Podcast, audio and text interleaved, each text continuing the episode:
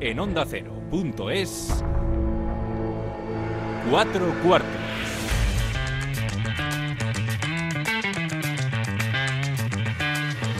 David Katz.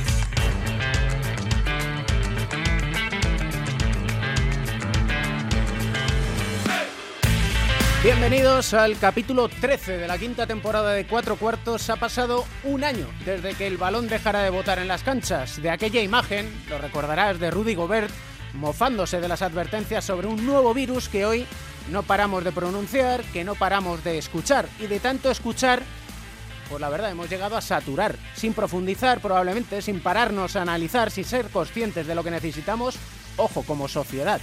Y esta sensación tengo también respecto al baloncesto. Igual me equivoco, lo hablaré con una persona que vivió el último partido de la CB antes de que el mundo se parara, vivió en primera persona la novedosa situación de estar en cuarentena, vivió y sufrió en primera persona el impacto del virus en una residencia en Salamanca y ha vivido en primera persona lo que es contagiarse y estar un mes aislada. Y vuelta a empezar y a seguir con la vida. Sergio García de Peno y Nacho García dan las últimas indicaciones. Balón al aire. Comienza el partido. El baloncesto se juega en cuatro cuartos. David Camps.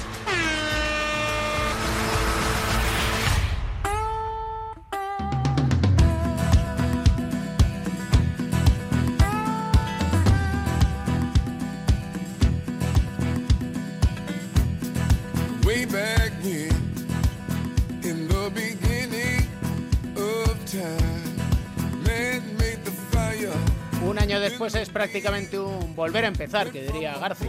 Esperanza Mendoza, ¿cómo estás? Hola, muy buenas, ¿qué tal? Árbitra de élite o árbitro de élite, ya lo hablamos en su día, no sé. Yo Árbitra. Esta canción dice Put a woman in charge, pon a una mujer al mando. En estos tiempos que corren, todavía tenemos que recordar este tipo de cosas. Bueno, sí, yo creo que al final el 8M sigue existiendo porque, porque todavía queda mucho camino por recorrer. Y en el baloncesto también, ¿eh? Bueno, en el baloncesto se van dando se van dando pasos hacia adelante. Ahora, pues sobre todo en el tema del arbitraje, eh, se está fomentando bastante la presencia de, de, chicas arbitrando, ¿no? Pero bueno, todo tiene un proceso, es algo eh, que va despacio, como es normal, porque hasta hace nada no había ninguna chica, pero sí que se está trabajando para ello.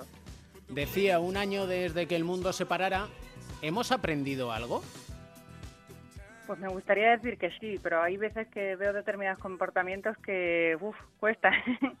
pero bueno, yo creo que sí, que al final individualmente cada uno ha aprendido o ha visto cosas que pensaba que no, que no iba a vivir. Entonces, yo creo que a nivel individual cada persona ha sacado esto, algo de este año. Leí el otro día a César Carballo, que es adjunto del Servicio de Urgencias del Ramón y Cajal, en una entrevista en Zenda, Libros, que decía que vamos a salir pensando cada uno en lo suyo. Bueno, puede ser. Al final, por desgracia, la, sociedad, la sociedad es todavía muy egoísta, ¿no? Y se ve cuando hay gente que sigue haciendo fiestas y que sigue haciendo encuentros o que se salta las normas, ¿no? Eh, la gente joven que piensa que no se puede contagiar, cuando puede hacerlo a, ellos y el resto de familias, ¿no? Bueno, realmente la persona en sí es muy individual, todavía cuesta esa, esa mentalidad de grupo. Esa mentalidad de el bien social por encima del individual. Exacto, eso es. Igual el, con el baloncesto, ojo que desde el principio de la pandemia Pau Gasol lanzaba los vídeos, hacía Instagrams y demás, intentando que el concepto del baloncesto en el que intentamos que el equipo prevalezca sobre lo individual sirva como ejemplo, pero yo no sé si lo conseguimos.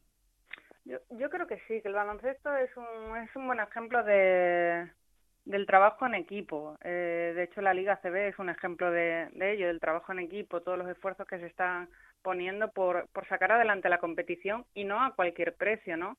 Eh, es importante que la competición siga porque es importante que el deporte siga para dar entretenimiento a la gente, para, para recuperar poco a poco una rutina normal dentro de las circunstancias que, tenemos, ¿no? Y, y, eso lleva a un trabajo en equipo de, muchos frentes, ¿no? Y em, hablamos de los entrenadores, hablamos de los jugadores y dejamos de la ecuación un poco de lado a vosotros los árbitros, que tenéis lo vuestro también.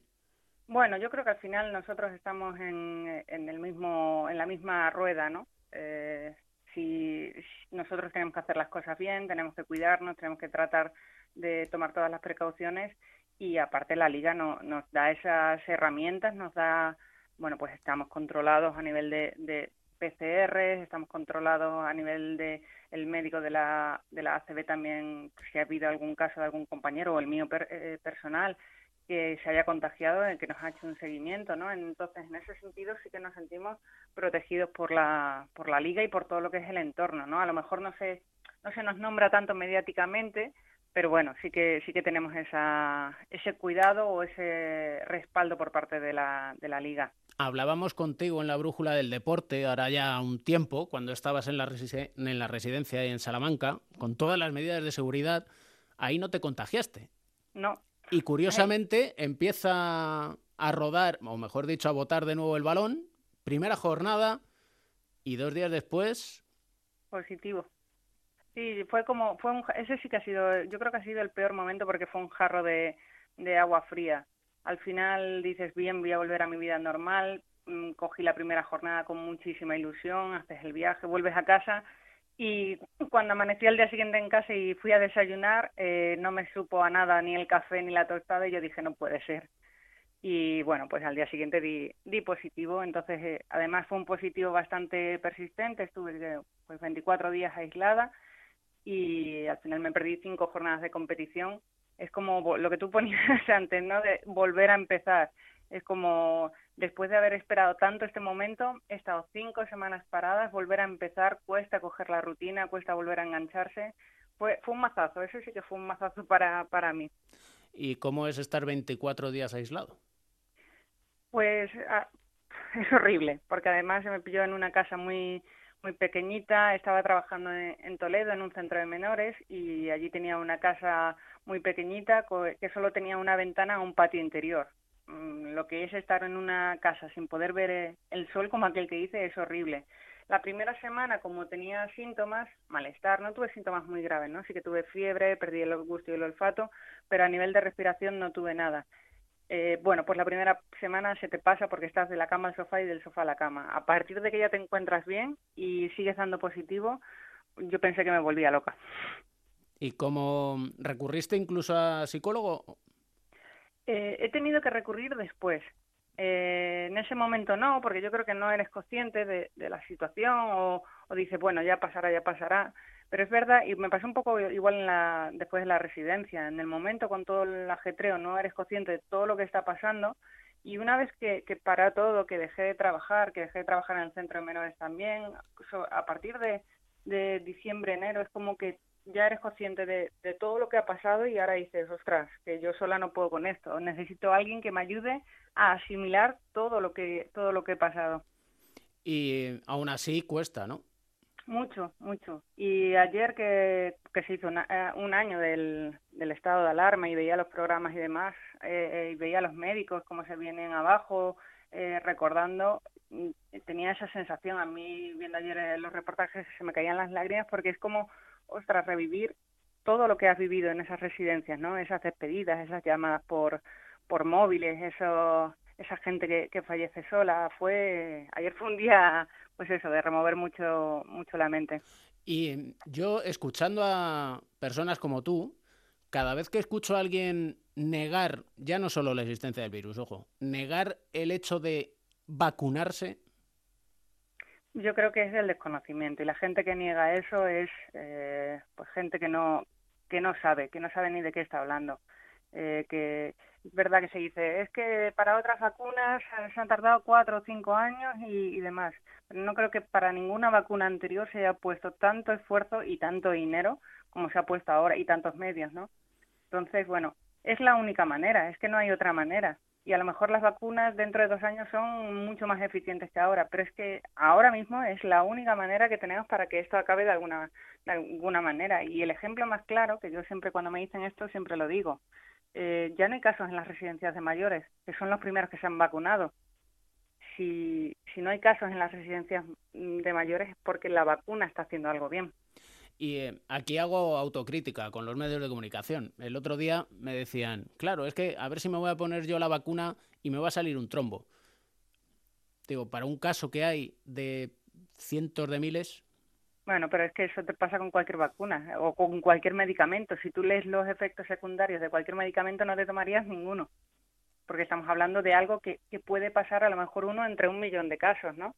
Entonces, bueno, es, eh, al final es un poco el alarmismo que se hace, que, que da una reacción una vacuna como puede dar la, como da las vacunas a los niños. ¿Cuántos niños que se ponen una vacuna dicen los padres, jo, esta tarde está insoportable porque se ha puesto la vacuna y, y esta venga a llorar y demás? Y ahí no nos planteamos nada, ¿no? Al final son raciones que, que es bueno que tu cuerpo reaccione porque es que se está preparando para eso. Ciertamente. Una cuestión, porque ¿cómo es esto de arbitrar sin público? Rarísimo, es muy raro. Y, y se echa mucho de menos, ¿eh? porque es verdad que los jugadores juegan al 100% y nosotros arbitramos al 100%, pero falta esa emoción del público, ¿no? Falta ese calor a, a, los, a los equipos y contra nosotros, por decirlo así, ¿no?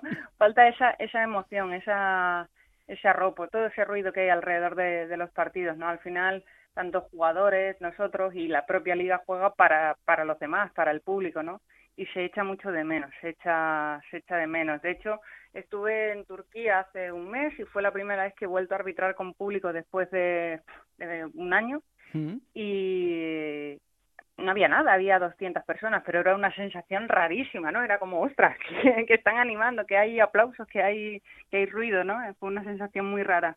Y cuando estás arbitrando, claro, escuchas más allá de el, entre comillas, eh, cariño del público hacia los árbitros, eh, estáis escuchando todo el rato lo que dicen los entrenadores, lo que dicen los jugadores, lo que se os dice a vosotros y ojo, lo que vosotros decís a los jugadores y lo que estáis comentando, porque al final eh, lo escuchamos a través de la tele.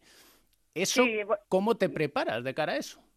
Bueno, yo creo que al principio era más complicado porque es verdad que, que el ruido hace que algún comentario eh, no se escuche o, y ahora se puede sacar de, de contexto. Es verdad que al principio había más comentarios por parte de entrenadores, y, pero bueno, yo creo que ahora ellos también se han acostumbrado a, a, eso de no hay público, tengo que tener un poco más de cuidado. Pero sí que es verdad que se escucha todo, todo, absolutamente todo, ¿no? Desde cuando un ya no con nosotros, hay muchas veces que estás arbitrando y dices, vaya bronca le acaba de echar el entrenador al jugador, madre mía, o lo que se dicen dos jugadores, o que empiezan a hablar, eh, se preguntan, mira, este fin de semana, por ejemplo, eh, recuerdo una situación después de una antideportiva antes del saque que estábamos Alberto Díaz, Albisi y yo y estábamos hablando durante un momento de cómo había pasado Albisi el, el coronavirus, que se le había pasado bien y demás y estábamos los tres ahí dialogando tranquilamente, ¿no? Fue una situación, pues eso, que a lo mejor en un partido con mucho ruido no puedes hacer. Es decir, que creas mal, pues se puede utilizar como más vínculo entre el árbitro, jugadores, entrenador. Sí, sí, yo creo que al final y que se da también, bueno, eh, más naturalidad, eh, que hay comentarios que son naturales, que pues se intentan evitar los comentarios que se puedan sacar del lugar, incluso los jugadores a la hora de protestar. Una cosa es una protesta normal y otra cosa es una palabra fuera de lugar porque sabes que se va a escuchar. Entonces, al final tienes que medir un poco más. Pero bueno, yo creo que ya a las alturas que estamos, yo creo que todos nos hemos acostumbrado un poco a esa sensación de, de nos vigilan, ¿no? Todo lo que digamos se puede escuchar. ¿Y también tenéis esa sensación de que os respetan más? Bah, respetar yo creo que no. ¿eh? Es decir, nos respetan exactamente igual que antes. Yo creo mm. que el respeto no, no ha cambiado. Ha cambiado la forma de, de a lo mejor, de, de ponerlo públicamente, ¿no? Pero yo creo que a nivel general en la Liga ACB hay mucho respeto por el, por el arbitraje y en ese sentido yo no he notado ninguna diferencia. Y mm, el miedo ha existido, ¿no? Mucho, mucho. Sí, ha existido eh, mucho miedo, no en la competición en sí, sino en todo lo de alrededor. Ha habido miedo a, principalmente, y sigue habiendo, por, por lo menos por mi parte, a que se contagien mis familiares de, de mayor edad. Hay miedo a, a qué va a pasar, si esto se va a solucionar, si vamos a recuperar una vida normal. En un momento dado hubo miedo de si se reanudaban las competiciones o no, si, si teníamos trabajo al final, jugadores, eh, entrenadores, directivos, todo el mundo tenía miedo de si íbamos a perder nuestro trabajo porque estaba todo parado, ¿no? Entonces el miedo ha existido y, y sigue existiendo. ¿Lo habéis llegado a hablar en eso que decías antes, por ejemplo, con Albisí, con Alberto Díaz? ¿Lo llegáis a hablar y comentar con los jugadores, entrenadores? No, yo creo que eso no. Eh, lo que más se hace es hablar de, pues eso, si te enteras que un jugador o un entrenador ha pasado el coronavirus, pues le preguntas. A mí me ha pasado, ¿no? De cuando volví a la competición, eh, se me acercaron tanto tanto Moncho como como Porfi, que fue en un partido en Gran Canaria Obradoiro, y me preguntaron qué tal estaba y que, que bueno, que cómo lo había pasado. Al final es algo normal. También tengo que decir que algo que me ha sorprendido mucho, he tenido mucha gente que se ha acercado eh, en las pistas para darme las gracias por haber eh, participado o trabajado durante, durante la pandemia. Ha habido entrenadores y jugadores que antes del partido han tenido el detalle de decir, eh, pues eso, gracias, gracias por tu trabajo durante la pandemia o, o para, para darte, pues eso, como un empujón moral, ¿no? De decir, jolín, lo hemos valorado, ¿no? Es que tú te has quitado mérito, pero lo siento mucho, pero tiene una enorme valía lo que has hecho, uno en la residencia y dos en Toledo. Bueno, no, no sé si mérito, al final es yo hice lo que lo que me salió, lo que yo consideraba que era lo que tenía que hacer.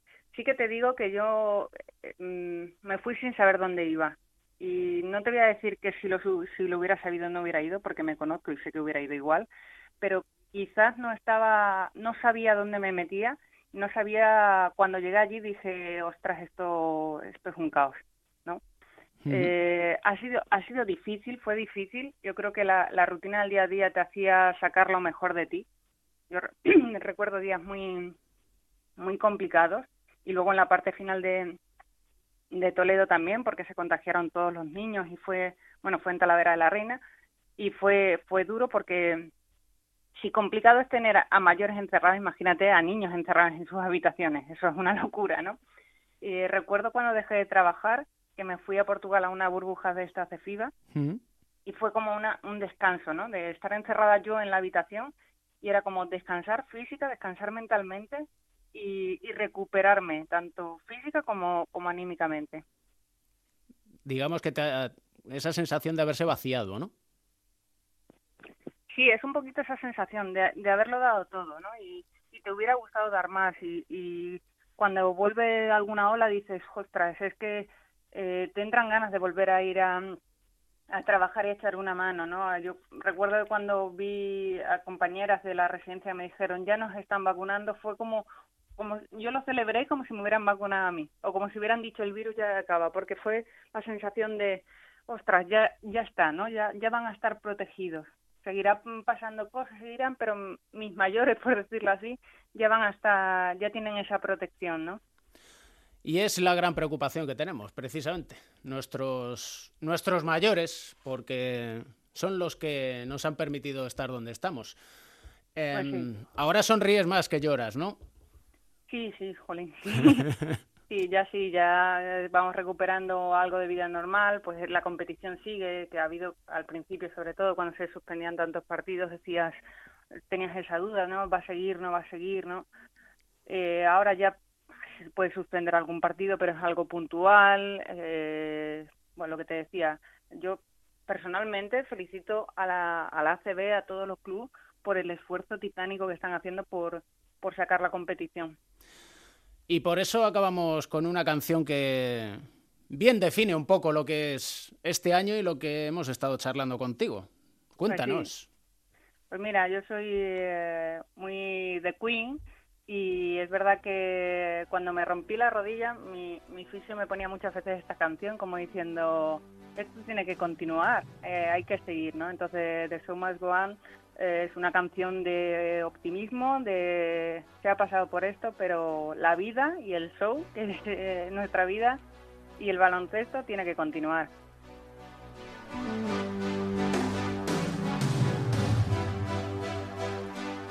Y fíjate que Freddie Mercury escribió esta canción sabiendo que sus días acababan. Pues sí. Con el maldito SIDA.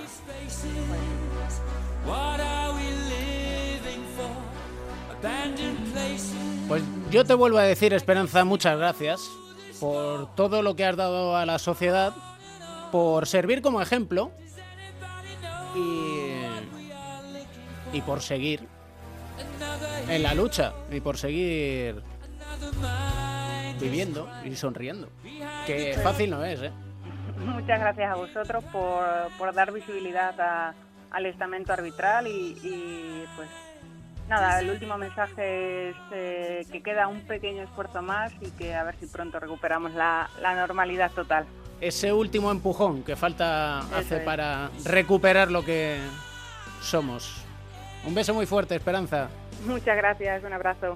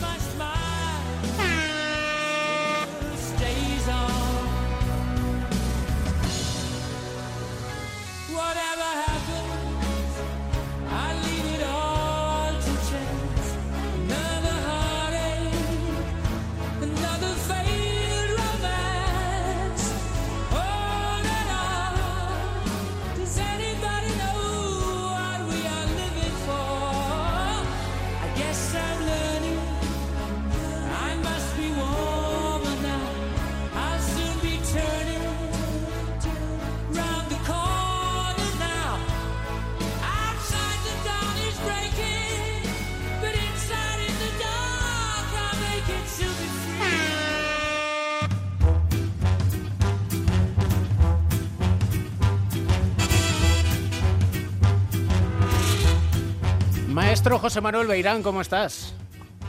Hola, muy bien, David, estupendamente. Después de escuchar la charla que hemos tenido con Esperanza Mendoza, muchas cosas podemos comentar desde el ámbito psicológico. Y es que, fíjate, fue un mazazo. Volver a empezar. Qué difícil es volver a empezar. Sí, es difícil, pero lo que estamos viendo es que, que todo el mundo se ha ido adaptando a la situación, ha ido sacando a lo mejor fuerzas que, que no pensabas que tenías.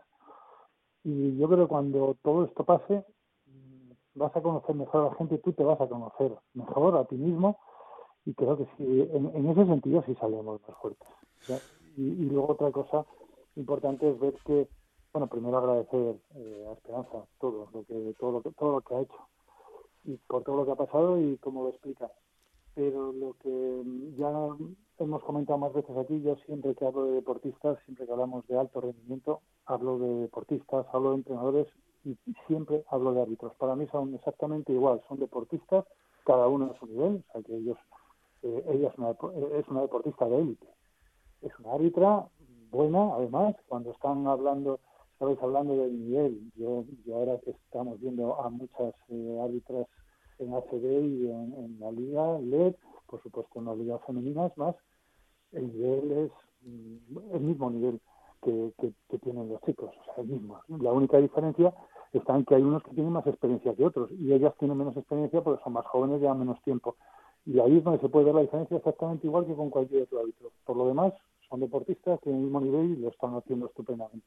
Fíjate que lo hablábamos un día, el miedo a que se contagien los familiares, más que el miedo por uno mismo. Y eso es lo que nos comentaba también. Sí, y eso también se lo hemos oído a jugadores. Muchas veces te dicen, porque los jugadores se siguen contagiando, no, no tanto como antes, pero siguen viajando muchísimo y sobre todo cuando sales a Europa, a algunos países, luego siempre viene alguno estas últimas semanas hemos visto algunos casos, pocos, pero hay algunos casos. Y siempre te comentan que lo que más les preocupa después de, estar en contacto con un contagiado es su familia. Están pensando en, pues sobre todo en gente mayor o los que tienen niños pequeños, aunque sabemos que a ellos les afecta mucho menos, pero siempre están pensando en eso. Eso es lo que más les preocupa a los, a los jugadores y tienen que, convivir con eso y, y, se han ido adaptando. O sea, no es lo mismo ahora que hace tres meses cuando, cuando o cuando empezó la liga este año, o la burbuja del año pasado de Valencia, se han ido adaptando a eso. Es una de las cosas positivas que, que se pueden sacar de esta situación, que se ha ido eh, utilizando pues creatividad para entrenar, eh, sacando recursos para ser más fuerte, conociendo mejor a las personas, conoces mejor ahora mismo a muchos jugadores, entre ellos y con, con los árbitros, con entrenadores comentando este tipo de cosas. Todo eso siempre ayuda, además, después, a, respetarse, a hacer cosas, lo que, lo que ha hecho Esperanza, de, irse fuera y ayudar a otras personas, a mayores, a niños. Eso también mm, sales un poco de la burbuja en la que estás siempre metido, de, estar viajando, pitando, siempre más o menos hablando de, lo mismo, de, de baloncesto y tal, y estás haciendo otras cosas. Eso te está haciendo crecer personalmente también. Y como árbitro. Sí, sí, sí, porque además ves las cosas y como, y como jugador empiezas a ver las cosas con otra perspectiva. Ya ves que, que, no todo gira alrededor del baloncesto o, de tu vida, que es lo que te pasa cuando, cuando piensas en tu familia. Ya no solo es, cuando tienes familia, no es lo mismo familia directa, y tienes eh, mujeres de hijos y demás, pues mm, ya no estás pensando solo en que bueno, el baloncesto es tan importante este partido eh, cómo voy a jugar y tal, sino que, bueno, mm, para ti el baloncesto es una cosa importantísima, pero hay otras cosas también importantes. Eso te ayuda a relativizar las cosas y a ser, mm, a ser, mejor deportista, a ser mejor jugador. Y a ser menos egoísta. Sí, sí, sí, lo estamos viendo además continuamente. Yo te digo que em, lo que estamos, lo que hemos oído ahora a Esperanza es lo mismo que oímos a cualquier deportista de alto nivel como ella y, cuentan estas mismas situaciones, que se conocen mejor, que, que, se puede llegar a ser menos egoísta en el buen sentido de la palabra también, aunque solo sea pensando en que, en que no todo gira alrededor tuyo. Yo creo que, que hay algunas cosas positivas que se sacan de aquí. Todo lo que han tenido que, que, que pensar, que imaginar, que crear para poder entrenar, sobre todo la primera parte cuando estábamos confinados, lo que ha pasado con los tenistas en Australia, en situaciones dificilísimas, ahí están sacando recursos que, en algunos casos, pues a lo mejor pensabas que no tenías o que no eras capaz de hacerlo, a ser más independiente en muchas cosas. Y luego eso, cuando vuelves, te hace más fuerte. O sea, es, mejor ahora a la vuelta, estoy seguro que disfrutas más para empezar. Supongo esperanza después de volver del confinamiento y de todo lo que tuvo, pues eh, disfruta más pitando. También disfrutaremos más cuando haya público, o sea, más, más que ahora incluso porque antes ya lo das por hecho, siempre había público. Fíjate que, echan de menos hasta cuando les pitan. Pero es que yo creo que los jugadores pasa lo mismo. un jugador es mucho peor jugar en una cancha totalmente vacía que en una cancha que esté toda la cancha en contra tuya. Porque estás más acostumbrado a eso y, además algunas veces hasta te está ayudando eso. Es mucho peor estar todos en silencio, que se, que se oiga todo. Pero también han tenido que adaptarse, ya lo ha contado, mm, que se han adaptado los árbitros, los jugadores, a, hacer otros comentarios, a comentarlo más bajo, pero bueno, y, también a estar más unidos entre todos, todo eh, el estamento habitual, jugadores, entrenadores. Todo eso puede ayudar también. Y sobre todo ayuda el escuchar a Esperanza decir que yo sola no puedo con todo. Sí, también, es cierto. O sea, también es, eh, eso es, bueno, hay una corriente, como lo hemos hablado ya unas cuantas veces, que han empezado jugadores españoles, jugadores de la NBA, a decir, oye, que es que, que no soy invencible, que aunque yo sea muy bueno o gane tanto dinero, sea una estrella, soy una persona y que todo paso, puedo pasar por lo mismo que pasa cualquier otro que no tiene lo que tengo yo, porque todos somos iguales en ese sentido. A veces hay muchas cosas que no puedo con ellas. No van a salir tampoco desde el principio diciéndolo ¿no? a, la prensa o a conocer, hoy ahora me encuentro muy mal, estoy eh, tengo muchas dudas, pero por lo menos van a alguien o acuden a alguien en muchos casos para, para, no llegar solo a esta situación, para pedir ayuda. Y ese es el paso más importante, es el primero y es el más importante. Y siempre es un placer aprender con José Manuel Beirán de Psicología aquí en nuestro diván de Beirán. Un abrazo fuerte, maestro. Igualmente, un abrazo para mí también, todas las semanas. Es un placer.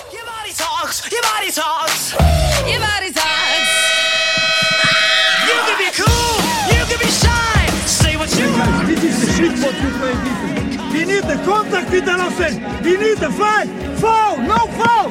Zero foul. Zero foul. What you play? Aki, you to play.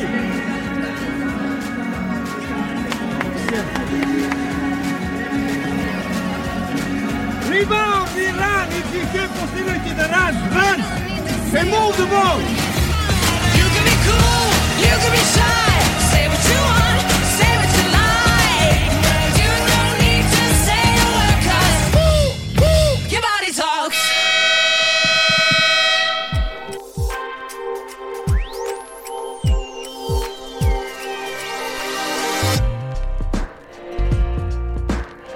Doctor House, José Luis Llorente, ¿cómo está?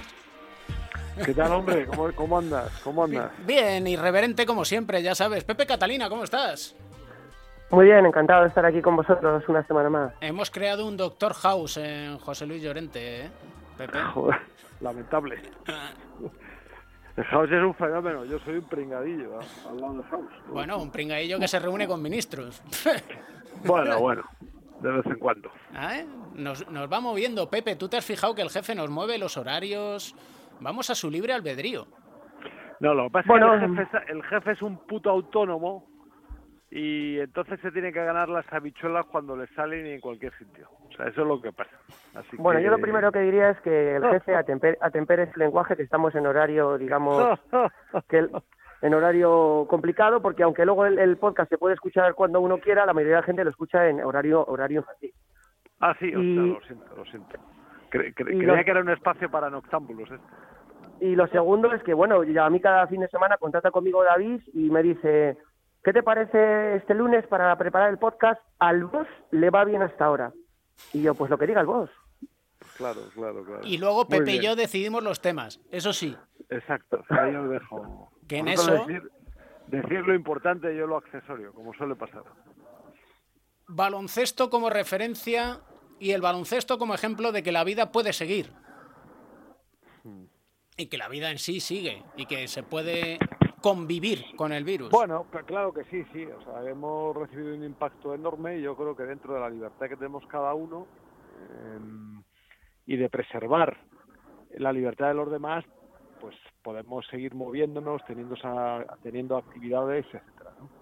Eh, y yo creo que además es lo más importante, porque una de las características del ser humano es que somos seres sociales, que necesitamos libertad, que necesitamos estar ocupados, tener la cabeza en otros sitios y de alguna de las de alguna forma generar dopamina porque la dopamina cuando llega al cerebro nos da tranquilidad y descanso que es lo que necesita el cerebro. Entonces desde este punto de vista el baloncesto mucho más para quienes lo practican pero también en muy buena cantidad para quienes lo observan eh, pues es un divertimento muy eh, bueno pues muy propio para este tiempo no y también una actividad económica que sigue adelante y que a pesar de las dificultades se reinventa para seguir trabajando eh, y que las competiciones lleguen a su final, aun con todas las dificultades. Bueno, yo añadiría, aprovechando la ración de dopamina que mi cerebro acaba de segregar escuchando a, a Joe, es que el, el baloncesto, eh, justamente un año desde que empezara todo el grandísimo problema a nivel mundial de la pandemia, pues lo ha ido sacando adelante. Ha costado, ha costado evidentemente, pero lo ha sacado adelante, ¿no? Pudimos tener un, un final de Liga ACB en modo burbuja. Es verdad que nos quedamos sin los Juegos Olímpicos, pero como el resto de disciplinas deportivas, eh, las eh, competiciones de la Federación que no pudieron terminarse, ni la Euroliga tampoco, sí que han iniciado este año su andadura y bueno, en algunos casos a trancas y barrancas, entre comillas, pues eh, se han ido se han ido disputando, a veces con algo de público, otras veces sin nada de público. Las eh, competiciones también a nivel de categorías inferiores, pues con algo de desigualdad según las uh, autonomías, pero también van saliendo adelante. Eh, la NBA consiguió terminar su temporada más tarde, empezar la siguiente también algo más tarde, retrasar fechas, adaptar ha llegado incluso a celebrar un All-Star, está empezando a entrar público limitado en las canchas. Bueno, visto un poco cómo está otros sectores de la vida, creo que el baloncesto se las ha ido apañando para seguir teniendo eh, mucha presencia y bueno, para aparte de ser eh, algo a nivel profesional para los implicados directamente, creo que también a nivel de ocio en un momento donde es súper necesario que la gente pueda distraerse un poco, ha seguido, ha seguido dando sus ratos de alegría. ¿Y cómo estáis viendo o cómo vais a ver este tramo final de la Euroliga que estamos viendo? Pues yo creo la Euroliga, no sé si por las circunstancias o por la calidad de las plantillas, la más abierta de los últimos años. Yo creo que hay un descenso generalizado de calidad en las plantillas. ¿eh? O sea, equipos que en los últimos años han dominado no están al nivel de, de como estaban. Eh, y, y, son demasiados, ¿no? Quiero decir, ya los equipos griegos desde hace un par de años o tres, pero también el TSK de Moscú, también el Real Madrid, eh, incluso el EFES, pues también le ha costado arrancar mucho.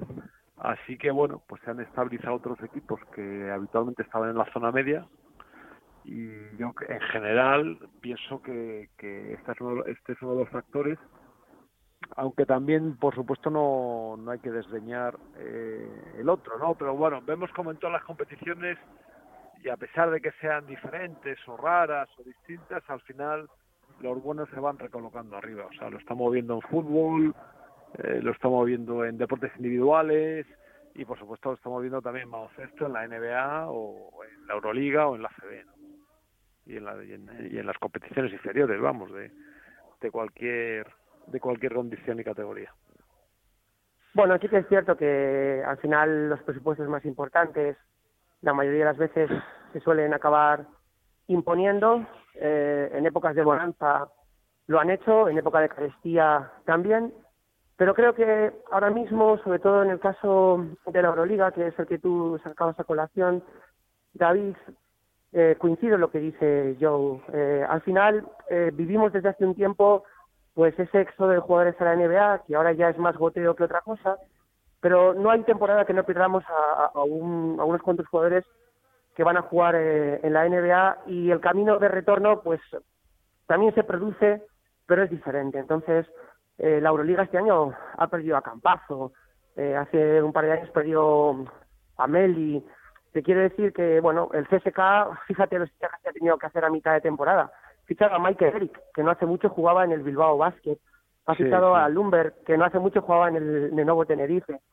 Es decir, que, que ya cada vez es más complicado eh, el que esos jugadores estén por aquí y, bueno, pues eso ha servido para que algunas opciones, pues tipo el Valle de Múnich, que lo viene haciendo bien desde hace tiempo, muy buena gestión deportiva y económica, el propio Zenit de San Petersburgo, al que da gusto ver jugar al baloncesto, bueno, pues hayan, se hayan instalado en la zona noble y hayan puesto en dificultad.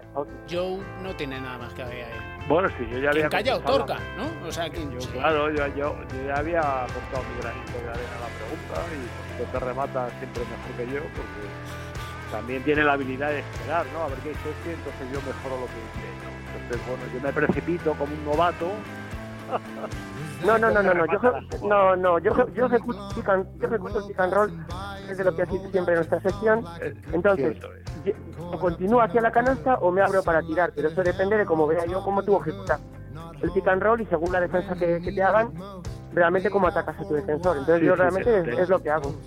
Tenemos todo tipo de soluciones. Tiro corto con bote, tiro más de tres, que entrada a canasta pasada con la izquierda, parada para soltar, etc. Y luego está David, que, que es el típico entrenador que parece que no dice mucho, pero que, que deja jugar al equipo, pero de vez en cuando también nos pone un poquito, ¿sabes? Sí, sí, las tipo, del bosque o Lolo Sainz, ¿no? En, en nuestro deporte ahí también nos, nos pincha ahí, nos pincha. De vez en cuando, de vez en cuando. Gila, Claro. Como Gila, cuando, como Gila cuando hacía detective. He visto, un- he visto un asesinato y ya sé qué es. Alguien, ha matado a alguien. ¿verdad? Alguien ha matado a alguien, ¿no? Señores, eh, Lolo Sainz diría, hemos terminado por hoy. Muy bien, pues nada, encantado. que, por cierto, algún día hablaremos con Lolo Sainz otra vez, porque siempre es un placer hablar con, con los maestros. Como hablar con vosotros, con Pepe Catalina Yo Llorente, cuando al boss le venga, le venga bien, le venga bien. Muchas gracias, os agradezco la deferencia y intentaré, vamos, intentaré ajustarme más a los horarios, siempre que mis actividades me lo permitan. Un abrazo fuerte a los dos. Un abrazo a los dos. Quiero Igualmente, The set's rolling in, and all that you have is the instinct to swim with your peace. You fell for the god, but you married the man in the moonlight. scored 12 in the third quarter, hasn't scored tonight in the fourth. It's been the Dragon Show in this final quarter, and he's doing it again. Dragic against Young. A pull up. Oh, he's on fire. Dragic, step back jumper. You gotta love this. In his hands. Oh my. A 20 point fourth quarter for Dragic.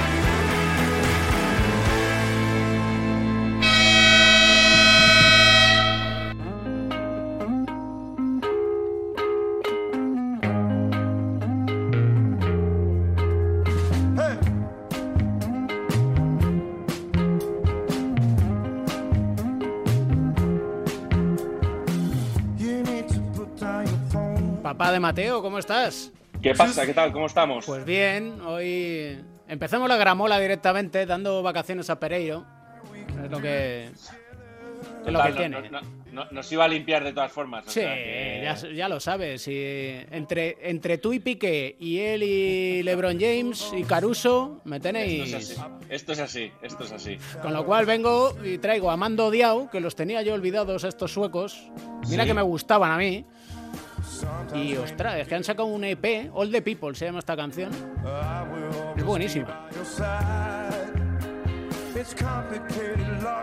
Y como todo el All the People me ignora, Sí. pues Pereiro me ignora, tú me ignoras.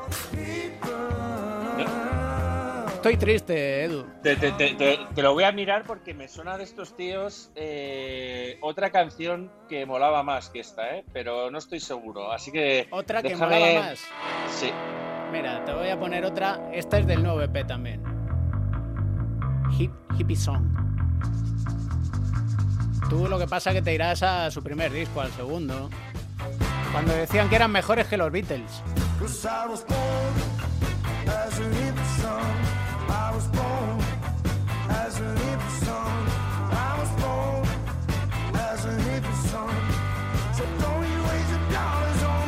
No es esta, ¿no, Edu? No, no, no, no, no, no. No me viene, no me viene. No te viene. Búscalo para el próximo capítulo. Vale, Pero esto vale. es un temazo, ¿eh? Ojo. Pónsela a Mateo. A ver, a ver qué dice. A ver qué dice nuestro DJ particular. Oye, tú si ¿Qué te, pasa? si te encuentras a Patty Wynn, tú crees que sabrías quién es, ¿no? Eh, yo creo que sí. Yo creo que sí. Sobre todo Pero en el hay- Madison. hay- claro, si además te lo encuentras en casa, ¿no? Eh, pues lo normal es que le reconozcas, pero bueno, ya sabes, hay mucha gente eh, nueva, mucho que, no conoce a los mitos, eh, viven en el presente y no conocen a, a las grandes leyendas. Y es lo que le ha pasado a, a Patiwin, ¿no? Que, que iba por allí y le dijeron que dónde va usted, ¿no? ¿Que usted quién es? ¿Y usted quién es? Dijo, soy Pat. Dijeron, no me viene nada. Como, como mando diao, no me viene nada. Por mando Diao no me viene nada. Oye, ahora que dices, claro, porque nos quedamos en el pasado y el Sí. presente dice que nos tenemos que actualizar, Edu. Sí. ¿Tú al NBA 2K cómo le das? Eh, no soy un grandísimo crack, la verdad, eh, pero sí he seguido la evolución de los juegos, sobre todo porque bueno, tengo una muy buena relación con la gente de los videojuegos de, de 2K Sports desde hace mucho tiempo. Y bueno, el NBA 2K es para mí es el mejor videojuego que hay de, de baloncesto, el realismo que tiene es brutal. Y, bueno, pues hay que ir poco a poco empapándose en el tema de los eSports, en el que, bueno, pues hasta la FIBA eh, se, ha, me- se ha metido de lleno y sabes que han hecho eh, un, un torneo de, de- de eSports eh, adaptándose a los, a los nuevos tiempos. Mira que hemos ido a presentaciones del NBA 2K, mira Sí. que hemos intentado jugar al NBA 2K y fíjate tú que no hemos llegado, pero vamos, a nada. Y sin embargo tenemos a un español, ojo, drafteado. Eso son palabras mayores. Mario Ortega Ariza, buenas tardes. Bueno, iba a decir buenas tardes, buenas tardes, buenos días, buenas noches. Muy buenas, ¿qué tal? ¿Cómo vas? Pues bien, aquí un con un poquito de sueño porque los últimos dos días han sido un poco locos, pero muy bien, la verdad. ¿Me puedes explicar cómo es esto de que haya un draft en eSports y del NBA 2K? Bueno, pues la NBA 2K League surge en 2017, creo que es, y básicamente la NBA 2K League es una estructura parecida a la NBA, bueno, es de la NBA, es como, es, es como si habláramos de la G League, por ejemplo, es una estructura de la NBA, pero de videojuegos y que tiene un formato parecido a la, a la NBA, eh, conferencias, eh, regular season, playoffs, etcétera. Entonces, eh, cada, cada fin de temporada se empieza el proceso para el nuevo draft, el combine, to- todo funciona muy parecido. Entonces, cada nueva temporada hay un nuevo draft donde entra nueva gente a los equipos. Digamos que tú eres un profesional de los eSports. Sí, ahora mismo sí, de, a, a partir del domingo sí. A partir de... ha estado bien esto, o sea que hasta ahora... Eso es semiprofesional. Aquí en Europa lo máximo que puede ser es semiprofesional por ahora. Oye, Mario, ¿y esto se puede vivir? Sí, yo ahora mm, me draftearon en el pick 41, tercera ronda, y tengo un salario de 32 mil dólares en seis meses. Muy bien. ¿no? Y luego eh, el, price de todos los torneos y de, y de, la, y de los playoffs es un millón de dólares. Un millón y poco de dólares. Eh, Bueno, pues. Esta gente tienen eh, preparadores físicos, eh, psicólogos, nutricionistas. O sea, que es decir, que Sí. se aleja totalmente de la figura de esta que tenemos, del tío viciado del videojuego que está todo el día sentado en el sofá bebiendo refrescos azucarados, comiendo mal, etcétera, y que no hace otra cosa que no salir de su habitación. Es decir, eso es un estereotipo contra el que también, también tenéis que luchar. Sí, a ver, en la NBA 2K League todo, eh, como ya he dicho, es una estru- estructura controlada por la NBA. Entonces tienes los mismos privilegios que los jugadores, bueno, no, los mismos no, pero tienes privilegios parecidos a los jugadores normales, que es seguro médico, eh, psicólogos, eh, plan de pensiones, todo es muy parecido a, a lo que sería un contrato de la NBA normal. Lo que pasa que en vez de cobrar miles de millones, cobras 32 mil dólares. ¿Y cuántos sois en el equipo? Porque tú has sido Eh, drafteado, hay que decirlo, por Cleveland. Sí, Sois seis. somos un quinteto y un sexto hombre. Y, y tú con- con el resto del equipo con el que juegas, eh, ¿qué relación tienes? Pues yo no tenía mucha relación con ellos, lo que pasa que se fijaron en mí y empecé a jugar un poquito con ellos ahora ya hace eh, un mes o por ahí. Entonces empecé a jugar con ellos, empecé a tener un poco más de relación y, y tal, pero hasta hace un mes no tenía ningún tipo de, de relación con ellos. Y que se fijaban en ti, porque ganabas ahí. Sí, claro, porque eh, tú entras al draft, para entrar al draft tienes que, tienes que ganar un torneo. Entonces ya ahí se empiezan a fijar en ti. Y luego, cuando estás en el draft, haces el, el combine, que básicamente es como otro torneo. Entonces, si ahí lo haces bien, se siguen fijando en ti y, y hasta que llega el draft. ¿Y esta gente que está allí en Estados Unidos, el resto de tu equipo, o está desperdigado por el mundo? Sí, todos son estadounidenses, mi com- mis compañeros, y ahora cuando, cuando pueda acceder a la visa de trabajo, tengo que moverme yo también a Estados Unidos. Te tienes que ir tú allí. Sí. Telemático no vale, ¿no? No, no, porque al estar tan lejos, eh, la conexión no es viable. ¿Qué te han dicho? ¿Cómo va a ser aquello? ¿O cómo es? ¿O ya sabes? Pues básicamente tienen un programa, un programa diario, dependiendo del día, sesiones de film, eh, como lo llaman ellos, como en la NBA real, para analizar otros equipos, para ver qué se puede hacer mejor, entrenamientos y, y todo eso. Y depende también un poco del día. Luego la acomodación es un apartamento por persona Mm. y la da la NBA. Yo, yo sé, a mí, a mí es que esto me parece eh, alucinante. Yo hablaba una vez con, con mi hermano pequeño, bueno, el pequeño ya, ya debe tener, ya tiene 32, eh, y, y un día estaba él viendo, no sé qué historias era de una final de algo, no sé de qué videojuego era, no era de, no era de deporte, y había un pabellón entero viendo a, a unos tíos jugar en la, en la tele, ¿no? Y yo, le, y yo, mi reflexión fue, pero ¿cuál es el interés de, de ver a unos tíos? Tú estás viendo a unos tíos cómo están jugando. Y él me dijo, claro, y, y él me dijo, pero bueno, tú vas al baloncesto a ver a unos tíos jugar al baloncesto, ¿no? Y digo, sí. Dije, ¿y por qué no te vas al parque a jugar al baloncesto en vez de ver a otros tíos que juegan por ti, ¿no? Entonces la reflexión aquella que me hizo era un poco el paralelismo y la verdad desde entonces lo veo con distintos ojos los, eh, los eSports. Eh, ¿Cuánta, ¿Sabéis cuánta gente os ve? Mario? Pues la NBA 2K League tiene pues por lo menos 30.000 personas por partido en los directos, Madre normalmente. Y aquí en España yo estaba con Team Dus Gaming y, y teníamos y tenemos como mil personas por partido y en la Federación Española llegamos eh, a jugar contra Gran Bretaña unos cuartos de final que, que vieron 300.000 personas. tú has formado parte de la selección española de, de- de- de- de este juego, ¿no? De- del 2K.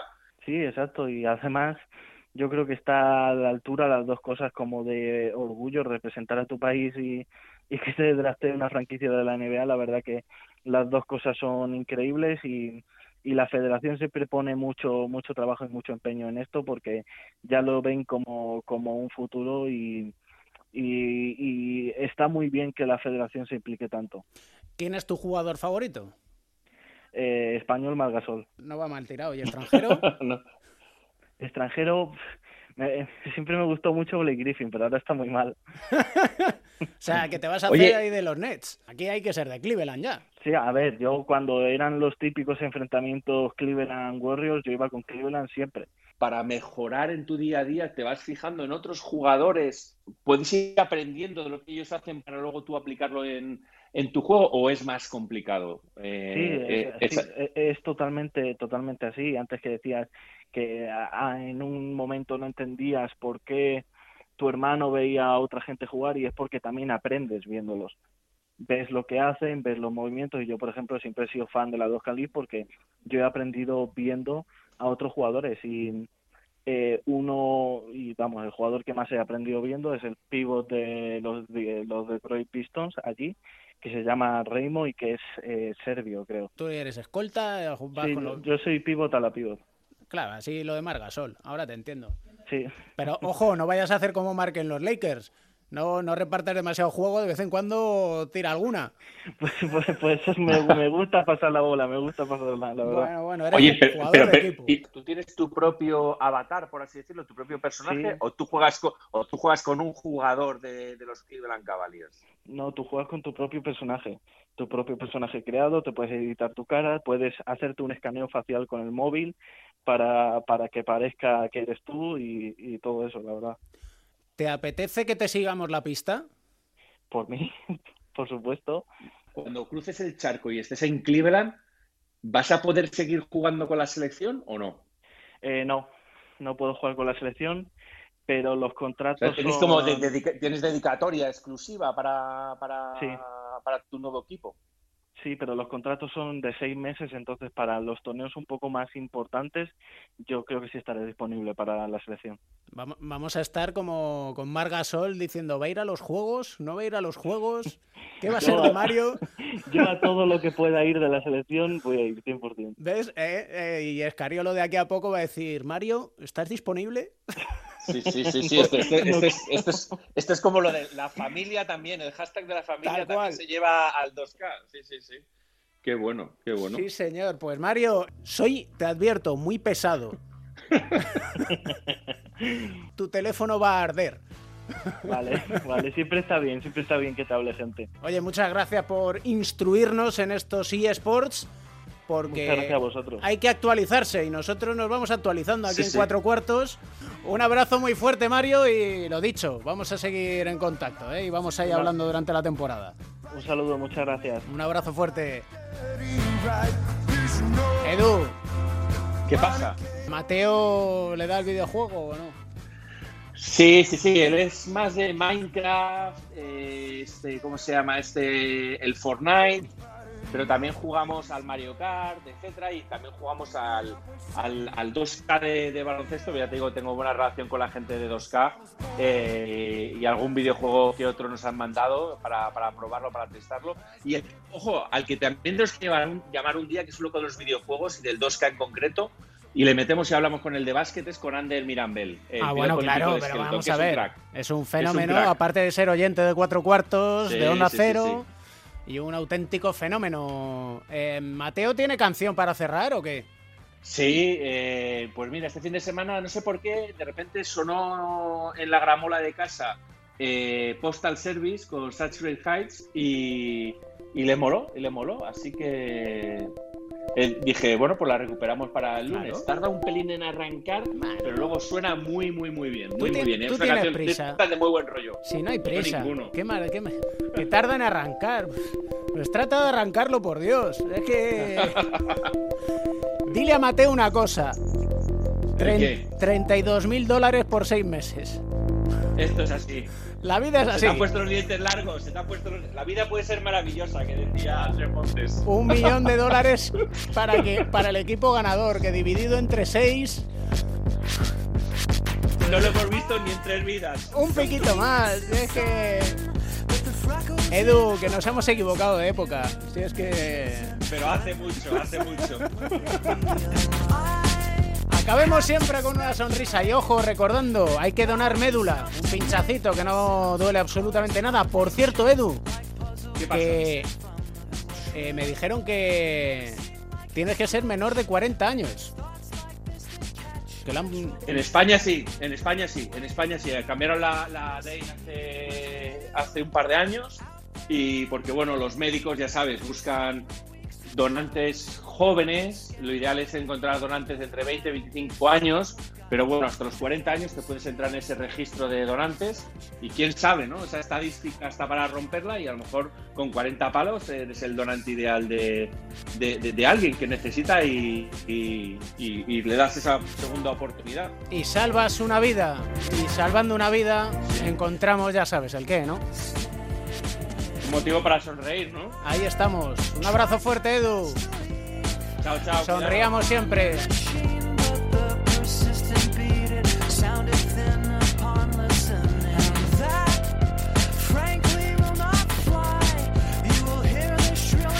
El baloncesto se juega en cuatro cuartos. David Camps.